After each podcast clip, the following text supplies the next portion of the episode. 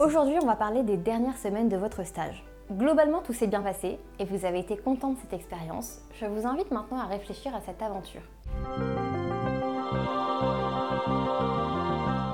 En fin de stage, vous devriez avoir trois objectifs très clairs.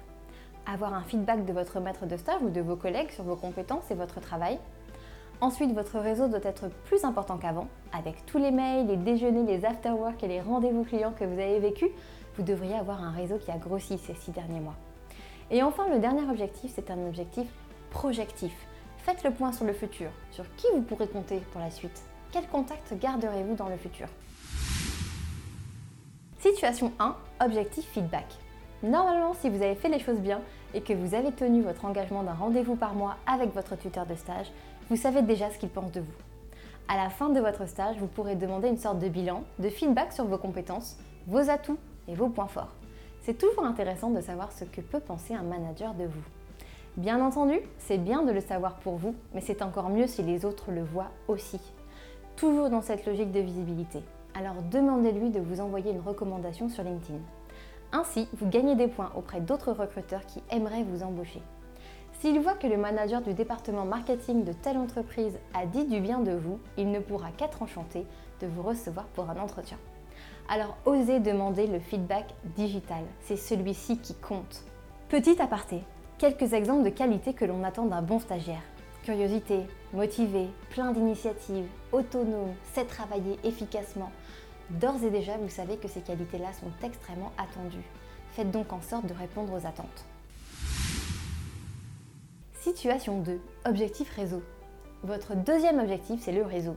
Vous avez acquis un joli réseau professionnel au cours des six derniers mois de stage, un réseau physique, car vous avez rencontré des gens, mais aussi digital, puisque vous avez été un bon élève et vous avez ajouté tout le monde sur LinkedIn tout au long du stage. Servez-vous de ce réseau pour deux choses. Pour demander une recommandation sur LinkedIn, en effet, vous avez pu travailler quelques fois avec 3-4 collègues durant ces six derniers mois, allez donc leur demander une recommandation sur votre travail. Ils seront ravis de vous en donner une.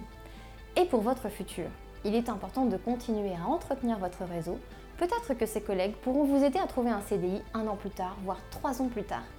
Partir en excellent terme est hyper important et continuer d'entretenir la flamme l'est tout autant. Alors continuez à leur écrire de temps en temps pour prendre des nouvelles. Situation 3. Objectif priorisé. Malgré toute la bonne volonté, il n'est pas toujours possible d'écrire à tout le monde, tout le temps, pendant des années. Le fait est que vous perdrez de vue certaines personnes avec lesquelles vous avez moins travaillé par exemple. Et c'est normal, L'idée ici, c'est qu'à la fin du stage, vous devriez être capable de créer un petit fichier Excel avec 10 personnes importantes, par exemple, avec qui vous aimeriez vraiment rester en contact. Puis 10 autres personnes qui sont importantes à vos yeux, mais un peu moins. En fait, sans le savoir, vous allez prioriser votre réseau et l'affiner pour le rendre encore plus qualitatif. C'est une étape nécessaire et importante.